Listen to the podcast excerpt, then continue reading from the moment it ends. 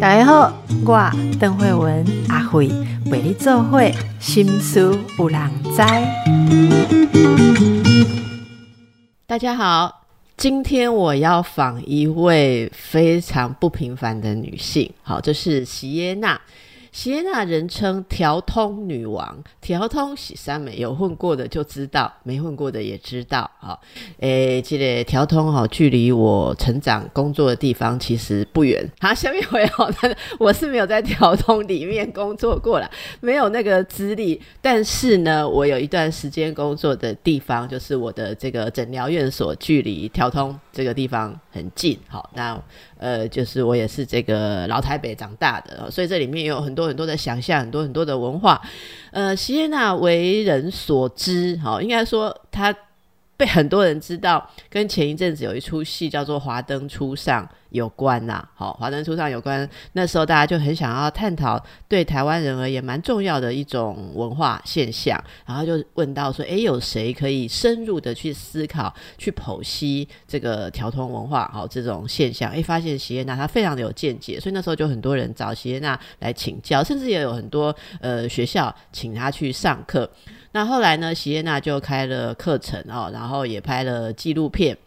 呃，也被拍了纪录片，这个这个我们之前也有介绍过，就是朱思倩导演在我们节目介绍过他拍摄这个席耶娜哈，还有那边同事的纪录片。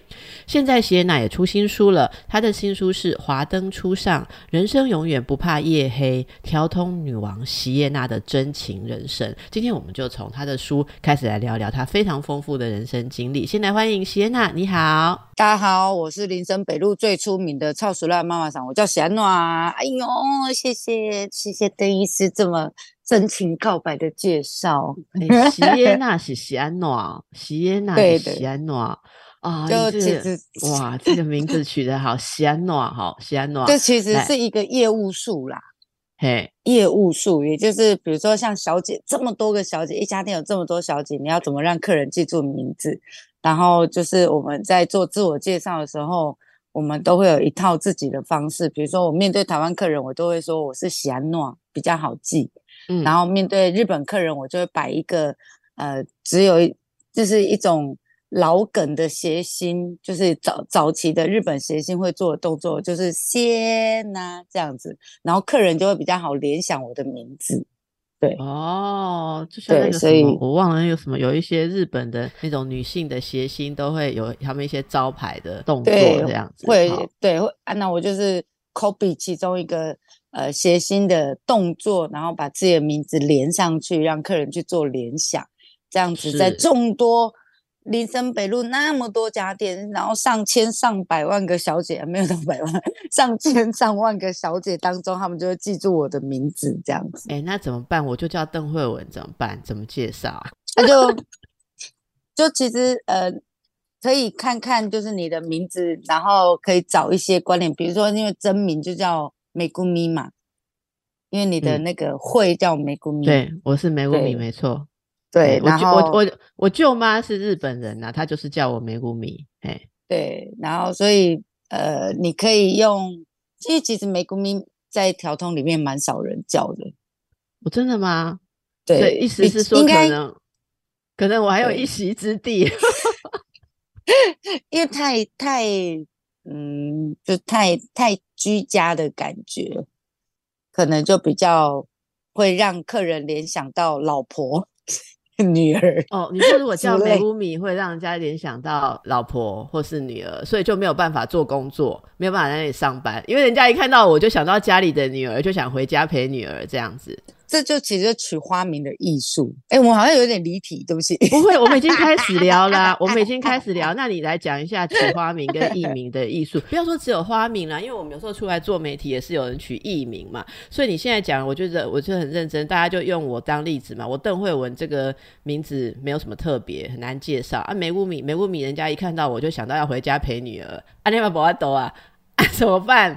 妈妈桑怎么办？没有，所以就是看来看妈妈桑怎么帮你取名。比如早期的啦，早期的呃取名字的艺术，大概就是第一个会会注重的，就是我店里没有一样名字的女女孩子，也就是你的前辈，就是那些姐姐们，比你早进来这个行呃这一家店的姐姐们的名字有没有重叠到？那比如说我叫娜娜，然后但是已经有一个前辈叫娜娜了，所以妈妈桑就会请，就会就会请那个比较后面来的那个换名字，就你你可能换成别的名字，或你再想一个这样子，然后妈妈常会帮你决定，然后大部分那个名字都是由小姐自己呃先选。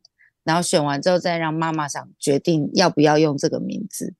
啊，对，那是以前没有当老板娘的时候，就会觉得啊，我就挑这个，你也不要挑这个，你也不要啊，到底为什么？然后像现在当老板娘之后，就会大概知道说，哦，你可能这个名字比较没有记忆点，然后又或者是因为你这个名字呃重复性太高，然后这个名字太居家，然后这个名字。呃，就是难介绍，因为不符合你的形象之类的。我我觉得你讲的非常的到地，你知道吗？你看看你这个书名《华灯初上，人生永远不怕夜黑》，调通女王席耶娜，你这个席耶娜的名字接在调通女王后面就很配。我要说调通女王梅乌米，这是很不上道，光是书名就念不出来，所以这真的大家体会一下。这里面我们透过只是名字的聊天，让大家知道每一个呃服务业的。美感好，其实是有它很深层的经验，跟从名字就有它的气息跟道地之处了啊！所以，我们赶快来进入你的经验分享啊！你在这本书里面回顾了调通的昔日荣景，为什么说是昔日荣景？现在已经没落了吗？好，那这个你们应该算是有日式酒店嘛？呃，日式酒店跟台式酒店这样子的差别哦。那这整个日式酒店。呃的这种服务的原则，这个行业的原则，以及这里面呃有有带给大家什么样人生经历的想象，我觉得我我常常很好奇，你们在那里边应该是看尽人生百态，好，尤其是我之前跟朱思倩导演在聊的时候，因为小倩导演，我我们可能都是。对性别议题很有兴趣了，好，那我们都会从很多女性主权的角度去看。我记得小倩那时候讲了一段话，我非常的感动。这也是也是因为这样，所以请小倩介绍我跟席耶娜可以认识哦。就是她说，其实女性的主权、主动权无所不在。只要你有 sense，只要你有意识，不管你处在看起来什么样的角色之下，你都还是可以去关注着自己要怎么做这个角色。好，那里面有看到了很多在最服务男性的女性工作里面，好像看起来是要服务男性，可是没想到这里面的女性有很多她们自己的。方法跟力量，好，那这个就是非常的引人入胜啊，哦，非常的激发我们的想象，所以我们今天就来好好的请教一下席耶娜。首先，我再呃重复一下我刚才的问题啊，这是昔日荣景吗？酒店现在已经没落了吗？对，因为其实早期一九八零年代到九零年代的时候是呃经济比较好一点的时候，那当时跟呃，日本的贸易往来也是非常频繁。那我们讲先讲条通在哪里哈？条通其实早期就是呃日本高官住的地方，那有点像巷子的意思这样子。那早期的市民大道到。呃，因为就那一块，市民大道到南京东路这一块都算调通。那目前我们讲的调通商圈，就是长安东路到南京东路、中山北到新生北，中间横跨林森北路。那早期呢，光是在这个小小的地方，有六百多家，高达六百多家日式酒店。那什么是日式酒店？什么是台式酒店？先跟各位科普一下，也就是百分之五十以上的客人都是日本人，消费模式、服务方式都偏日本人喜欢的，叫日式酒店。那百分是五十以上的客人都是台湾人，消消费模式、服务方式都偏台湾人喜欢的，叫台式酒店。那所以，我们大部分百分之八十在早期的时候。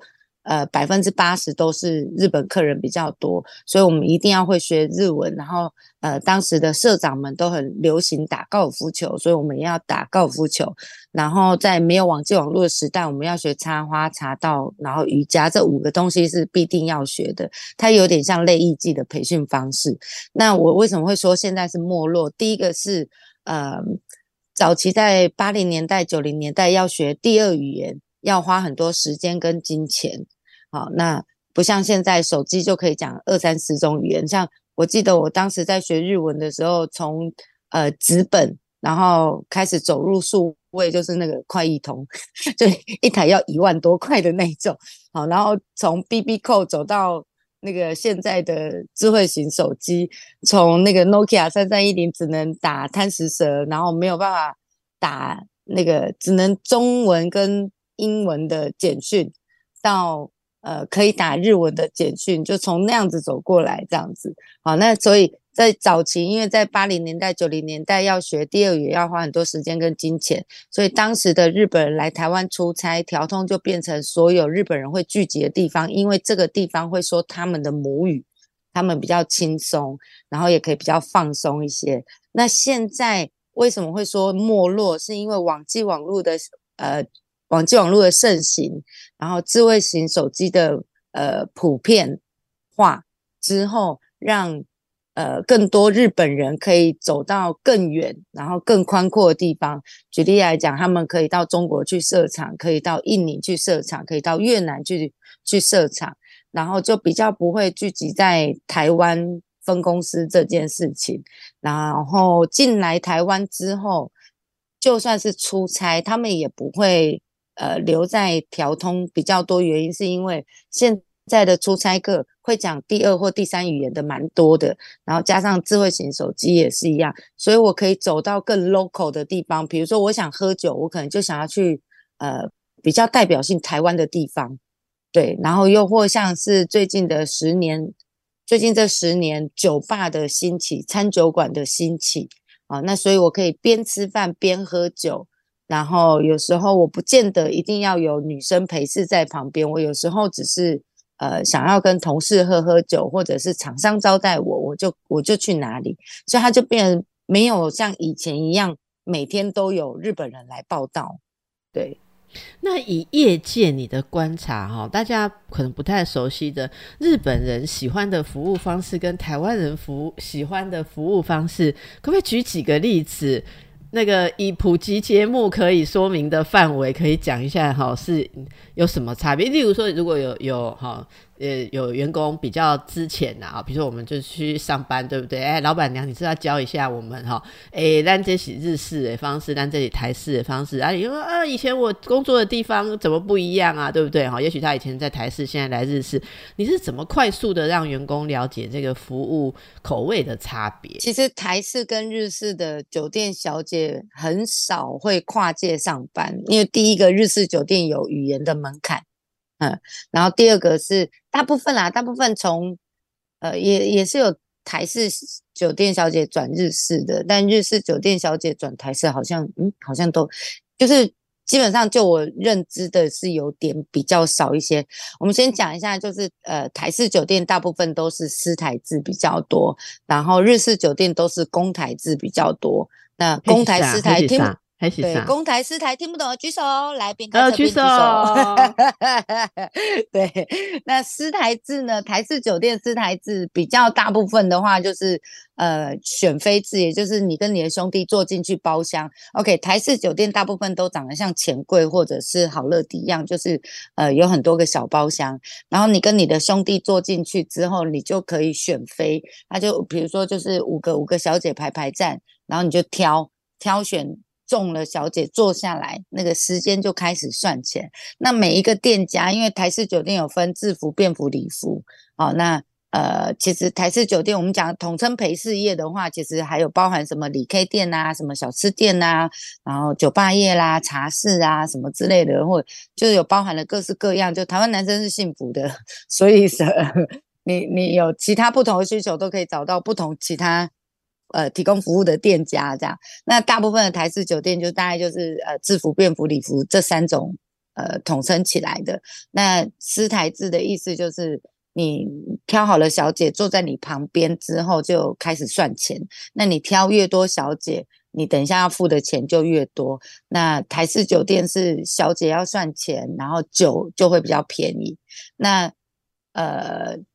他们是累加式的一个计算方式。什么叫累加式？就是每一位小服务的小姐，她有她自己的价码吗？还是其实就是你有区段？不是，不是，是我们刚刚讲的台费，也就是可能我这一家店是三十分钟一台，然后有另外一个店家是可能是算一个小时一台，那你点了一个小姐三十分钟就算一个费用，你点两个小姐就会再打拨上去吗？好，OK，我先打个岔，休息一下哈。好好，刚才说到这样子的坐台的费用跟经营的方式，这是台式的嘛？哈，那所以台式我们找了这些陪侍或服务的，我们所谓呃小姐啦，不管是什么公主啊或什么，那进来之后就是陪帮忙倒酒啊，然后。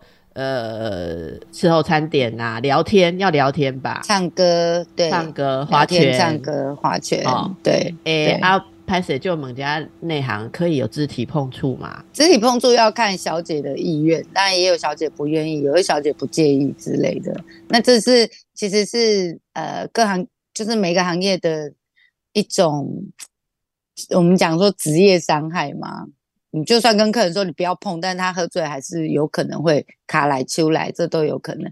那我们刚刚讲是台式酒店，台式酒店的话是其实差别是在于语言比较通，然后这是自己的国家，然后所以大家都知道底线在哪里。比如说，呃，我之前有跟一个客人去一个新的店家喝酒。然后他觉得这个店家很没有礼貌，然后他很不喜欢。然后他能唯一做的动作就是，我看他非常生气哦。他唯一的动作就是把钱付好，付掉了之后，然后把那瓶威士忌带抱在身上，就自己开过的威士忌，然后抱在身上，然后说我要离开，我再也不会过来了。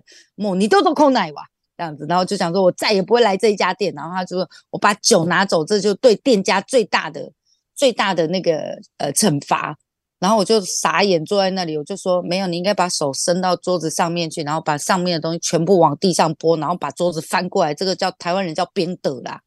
我说那个，如果你生气就来编的啦。然后客人还傻眼说，嗯嗯，因为日本人很危险呢，日本人没有冰斗的这种理解，他酒 带走就是就是对你最大的不满就是了。其实是我觉得是这样，就是大家都觉得调通很危险，但其实呃。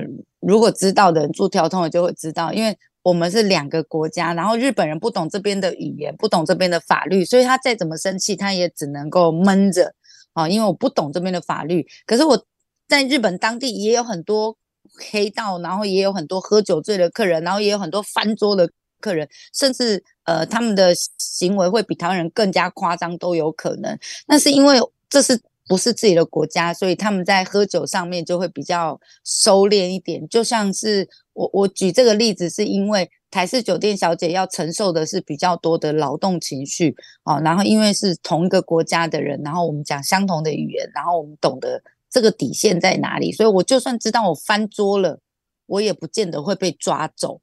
这样子，然后我可能就付付罚金之类的，也有可能哈。然后或者是我就是酒醒了之后跟店家道歉什么什么之类，而我们都知道可能会发生的状况有什么，所以就会更是放肆的在呃安心的在做这一些事情。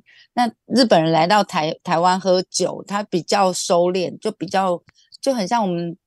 我们台湾人去到国外喝酒，也不会把自己喝得太挂，是一样的道理。对对对，好，所以这就是台式哦。那所以在日式的酒店里面的服务有什么样很大的不同？因为台湾人重的是感觉，所以感觉对了，钱就掏出来了。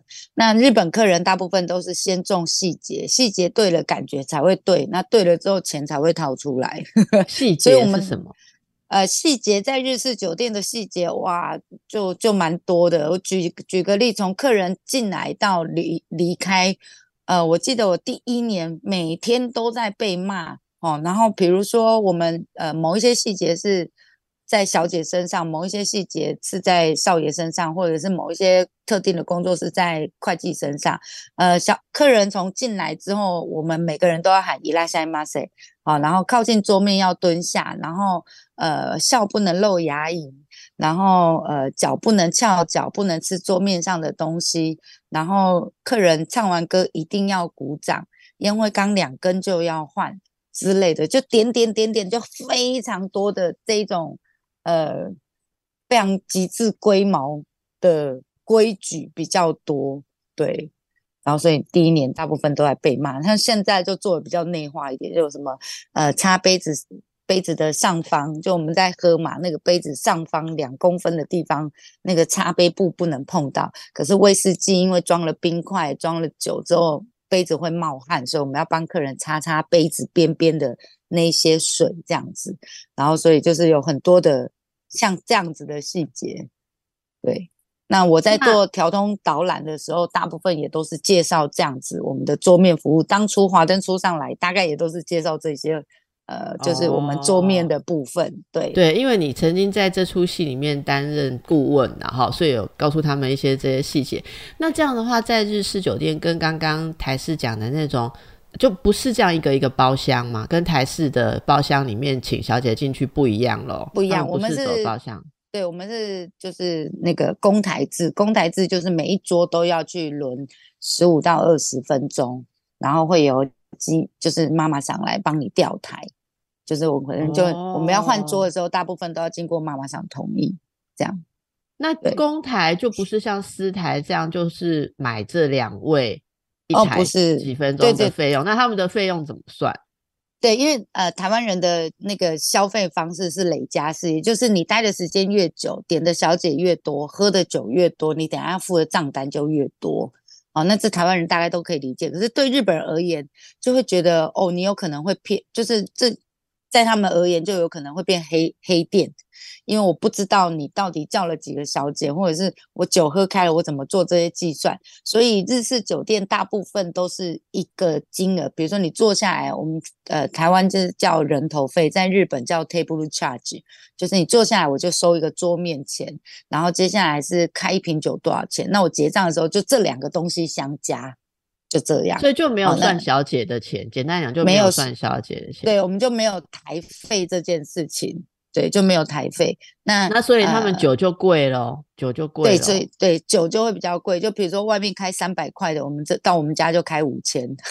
啊，这可以理解，因为把人力的费用加在里面嘛，哈。对对对。那其实这个大家是可以好奇。其实有一个问题是说，呃，大家。有些没有去酒店的人，常常会很好奇，说会去酒店的人到底在那里面想要什么？哈，那这个来自很多啊，例如说，有些人在那里谈公事，有些人在那里休闲放松，有些人则可能我不知道，也许在那里恋爱感觉，呃，寻找恋爱感觉啊。那其实很多人，诶，我我觉得很多人，那那当然酒店还是主要。主要目前呢，我我们先不讲说其他呃所谓服务不同性别，传统的酒店还是以服务男性顾客为主嘛，哈。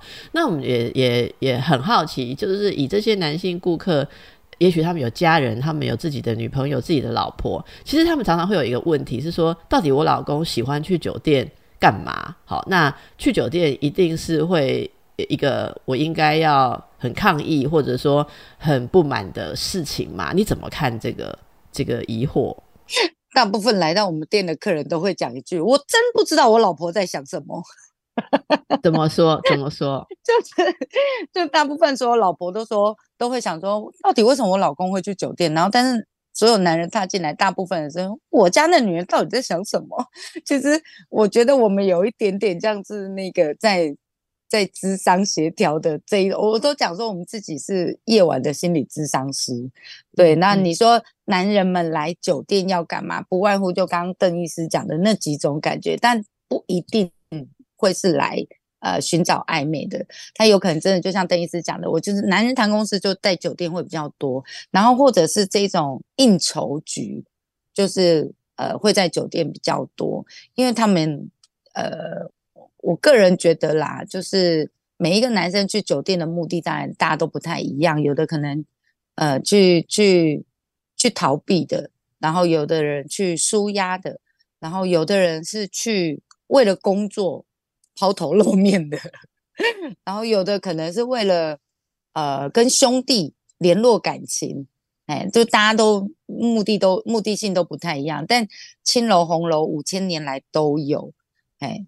那我个人觉得，如果我要讲的话啦，我觉得那个是在男人的基因里头，会会已经根深蒂固就是这样。因为如果你从今，我我我讲在更遥远，因为我之前有看听那个呃那个简少年分享一本那个《男孩危机》这一本书，我就觉得蛮呼呼应这个男生为什么会跑酒店这一块，或者是现在的男生比较没有自信这一块。因为比如说像在石器时代，男人就是要出去狩猎，女人就是待在洞穴里头，哦，然后可能就是呃烧柴啦，然后雇小孩啦，然后或者是保护保护一些呃比较弱小的或者是比较老的那个家人这样，好，然后到了到了那个农业时代，也是需要。也是需要哦，然后接下来战争嘛，战争开始拓拓地嘛，因为我我的国家要占领更多的地方，所以他们就出去打仗。然后接下来到农业时代，男生也是要做比较出众的事情啊。然后接下来进入了工业时代了，女男生可以做的事情，也有一些女生开始可以做了。好，然后接下来进入了数位时代了，呃，女生可以做的事情，有时候还远远超过这些男生。可是这些男人。在他的祖先，也就是他的呃曾爷爷、爷爷，然后阿爸之类的，全部教你，都跟你讲说，男人很重要，男人就是要扛起家里的责任，巴拉巴拉巴拉。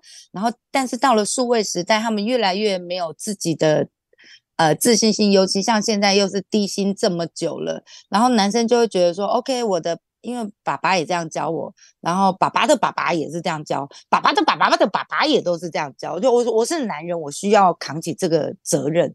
好，那女生呢？因为从阿妈那边开始教，然后妈妈这边开始教，就跟你讲说，女人哈就是要要呃待在家里相夫教子，所以呢，就是你要找一个可以照顾你的男生，然后扛起家里的责任这样子。可是现在却女生越来越呃。越有自自我思考的能力，然后越来越知道自己要什么，然后再来就是他也没有办法以以，比如说像以前阿妈教的那一种，我就要以男人为天，嫁鸡随鸡，嫁狗随狗，然后就会造成现在这个世代，呃，男生就比较自卑，然后比较容易呃找不到方向，因为他觉得我我要扛起家里的责任，可是我却我却摸不着头绪。然后我也我也觉得我好像再怎么起步，怎么怎么努力，就是比不上那些富二代，就是你含着金汤匙出生的，就人家的，人家的起点已经是我的终点了。所以现在男生普遍上来讲都会比较压抑。那你说他们到了酒店，我跟你讲，就是释放这个原始的压力，然后或者是享受这个原始的。那个称赞就是会有很多女生称赞他，因为来酒店哈，我们的职业道德就是不管这个男生长什么样子，是不是你喜欢的样子，他可能有可能是呃我讨厌的秃头，我讨厌的狐臭，然后什么之类，但我们都要跟客人说哥你好帅，你好棒。那他自己会相信吗？他自己会相信吗？会呀，会呀，因为。呃，我们当然不会这么浮夸的去做称赞，称赞是每个酒店小姐有大家自己的。我们现在讲的是手腕这件事情，所以我怎么在这个客人的我我跟他的互动当中，我去挑出一些我觉得值得敬佩的。然后，席耶娜老师，席耶娜老师，这个手腕可以举个例子说明一下吗？就是每天这。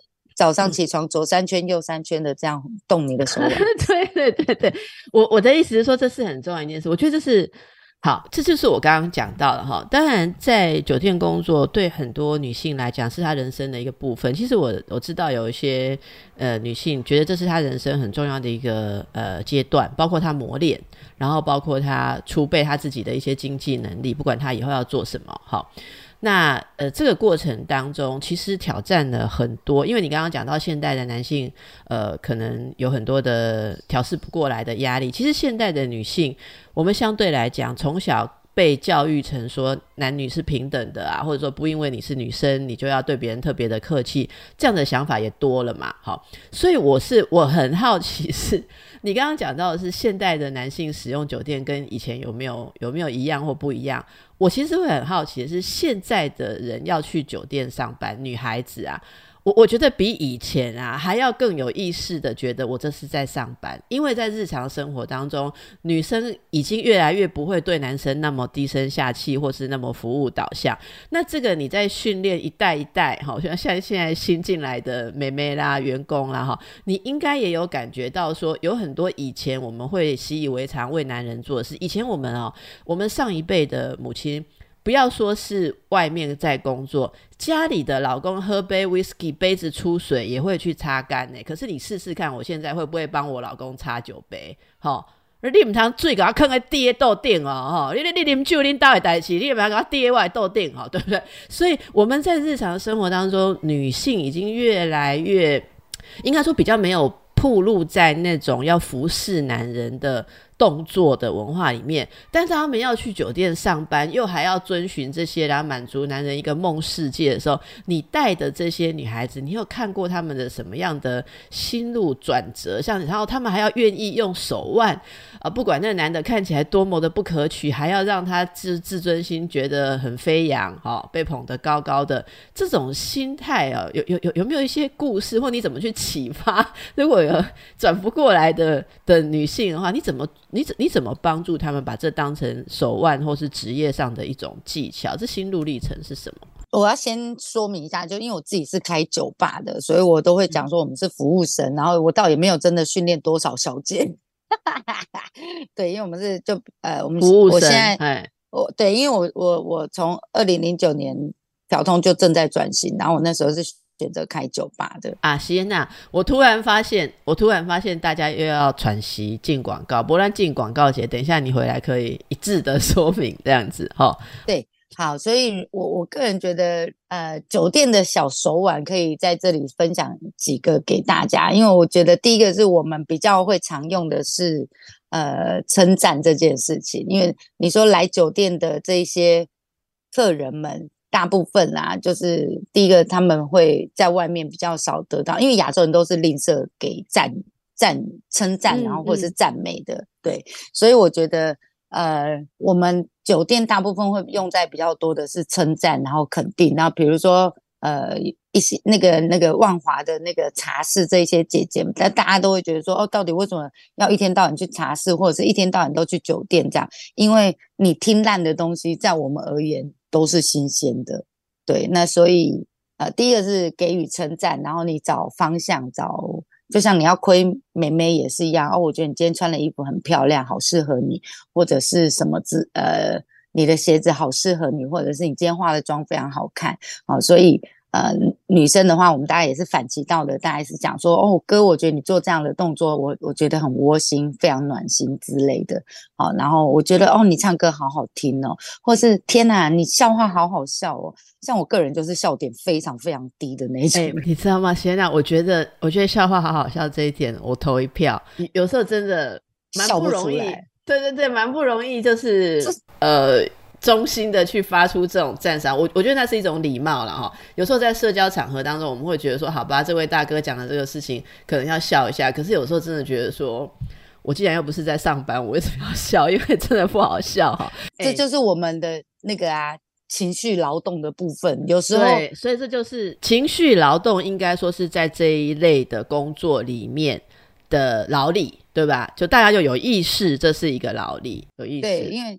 对，因为我们就不是也不是搬重物啊，或者是在外面跑外务，然后或者是待在电脑桌前面的工作。那我们唯一的工作就是情绪劳动，所以呃，大部分的酒店小姐或者是做这样子服务业的，甚至我个人觉得有很多那个跟我们一样不是做酒店的人，那情绪劳动的部分也很大，但是很多人都忽略了情绪劳动这一块，也就是我就算再怎么不爽，然后我被羞辱了。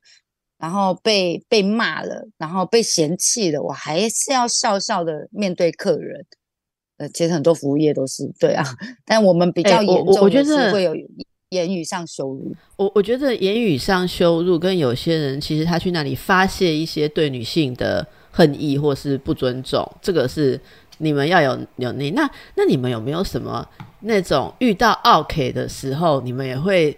硬起来哈，让人家觉得说这里有一条底线的，有有那样子的一种技巧吗？没有，其实都要看都要看当下的发生的状况，然后跟客人的个性，然后反应来去决定。这种东西很很难会有一个标准的教科书，因为每一个男每一个突发状况发生的那个。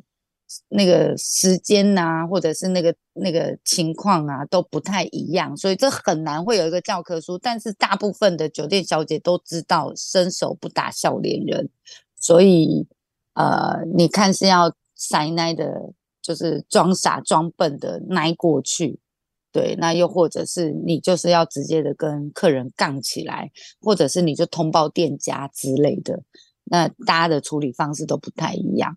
所以这真的很难有一个教科书跟你讲说，来就这一招可以解决客人的没有那么简单，没有那么简 单。其实这这就是这个艺术所在哈。你在书中提出了一个问题，说如果告诉你我是酒店小姐，我在酒店上班，你会怎么看我呢？你觉得呃，社会上对于陪事业的刻板观念哦，现在有哪些？有有哪些你最想要跟大家分享？然后也许。大家可以用不同的想法再多看看，更全面的看看的哈，可以跟我们讲个几个。我在带导览的时候，我常常都会演这个情况剧，也就是如果你就是我，大概都会演这种情况剧啊，就是会让大家体验一下，就是换位思考一下，如果你今天是酒店小姐，大概会我们会发生什么样的状况？我甚至我们甚至还有跟那个呃，就是呃那个台式酒店小姐，就我的职业工会的。那些那群美亚，我们还办了一个体验式的 酒店的那种活动，这样子。那所以呃，就是请试想一下，你就是为了小孩的赡养费，就可能你的原生家庭本来就没有很完整，好，然后哦，我举个例子，你嫁给了王力宏这一种很。完美的形象的王子这样子，然后你嫁给他之后，然后帮他生三个小孩，然后步入婚姻十年了，结果某天老公跟你说我要单身了，我想要单身，或者是我我觉得我们个性不合，我要跟你离婚。然后可是你又不像李静蕾一样有良好的原生家庭，然后有非常好的学识，然后或者是呃很丰沛的人脉，然后你要为了三个小孩子的赡养费去。去需要一笔快钱去打官司，好，然后你在网络上面开始搜寻怎么样兼差，怎么样赶快多赚一点钱，然后接下来就有某一个我们讲说经纪人呐，哦，就会呃跟你讲说，哦，那不然你来我这里工作哈，不管你高矮胖瘦、环肥燕瘦，或者是年龄几岁了，总你只要肯做，你就会有地方可以去，好，那接下来你就开始到了酒店去上班，好，那。呃，每个人的姿色或者是外形都不太一样，你会放，你会被放到哪一种店家都不太晓得。好，OK，那你进了酒店之后呢，你就呃，比如说上了几天班，也算适应了。好，那接下来你就开始呃，认真的想要以这份工作来赚钱了。OK，那接下来是呃，你进了休息室。举例来讲啊，就是你上了几天之后，然后进了休息室，哦，哎，你看到那个小姐没有你漂亮，哦，然后那个小姐。呃，比你胖那个小姐没有你会喝酒，或者是那个小姐没有你会唱歌，或者是上次那个抢了你的客人的小姐都在，就大家同事都在啊。简单来讲，就《后宫甄嬛传》每天都在演，只要女人多的地方，《后宫甄嬛传》每每天都在演，然后每天上门的客人都是皇上，因为你需要靠他们打赏，你才你的生活才有办法过得下去。OK，然后接下来。呃，领领班或者是干部会跟你讲说来看台，看台就是你要去给客人挑选的。好，来接下来你就你就进去了包厢，然后让客人做选妃的动作。啊，然后那个比你胖的小姐被挑走了，比你老的小姐被挑走了，比你丑的小姐被挑走了。好，然后接下来领班跟你说来换下一间了，然后你就是从这一间又一间的包厢去给人家挑选的时候，你的自尊心就是被击垮，然后再重建。再击垮，再重建，打个三枪以上就会打到怀疑人生。我今我长得不够漂亮吗？对，我我今天的衣服不不对了吗？我的妆不对了吗？所以这这衍生另外一个就是酒店小姐又会很迷信这些事情。对，而且呃，所以谢娜，因为因为时间的关系，我我我把你刚刚这一段很动人的话，我我稍微来延伸一下我的理解。对不起，我太会废话。不会不会，别这么说，这真的是很重要的一个你说导览的时候的思考，因为在这当中，其实每一个。的人他自己作为什么，本来觉得有自己有价值的东西，完全都要放到别人的眼光下面去确定，而且你也不能问为什么，你也不能问说为什么他不懂得欣赏我的好，哈，这这这是没有办法问的问题。所以像你讲的，自尊被打。打枪，然后被一直不断的衰落。可是你到最后会变成要很现实的知道说，到底在这里面互相交换的是什么东西？我觉得这也是里面我们说，如果说在这个行业里面，呃，工作他会需要的一些磨练跟好一些痛苦吧，哈，一些痛苦。当然，所以大家在刻板印象很简单的想象说，哦，这些一定都是呃呃。例如说选择什么样的工作啊，然后什么？我觉得很多成见之后，其实进去了解，你也许会对于人和人性有更多的想象。哈，好，那今天的时间我只能访到这边。哈，那呃，更多的想听更多都可以留言，敲碗请谢娜来，对对对，留言哈，那可以看看他的书《华灯初上》，人生永远不怕夜黑啊。好，今天非常谢谢席安娜带给我们这个精彩的风景。好，那我们大家也好好的去理解，诶，各种不同的文化，不同的人性的细节。祝福大家，拜拜，谢谢，谢谢，拜拜。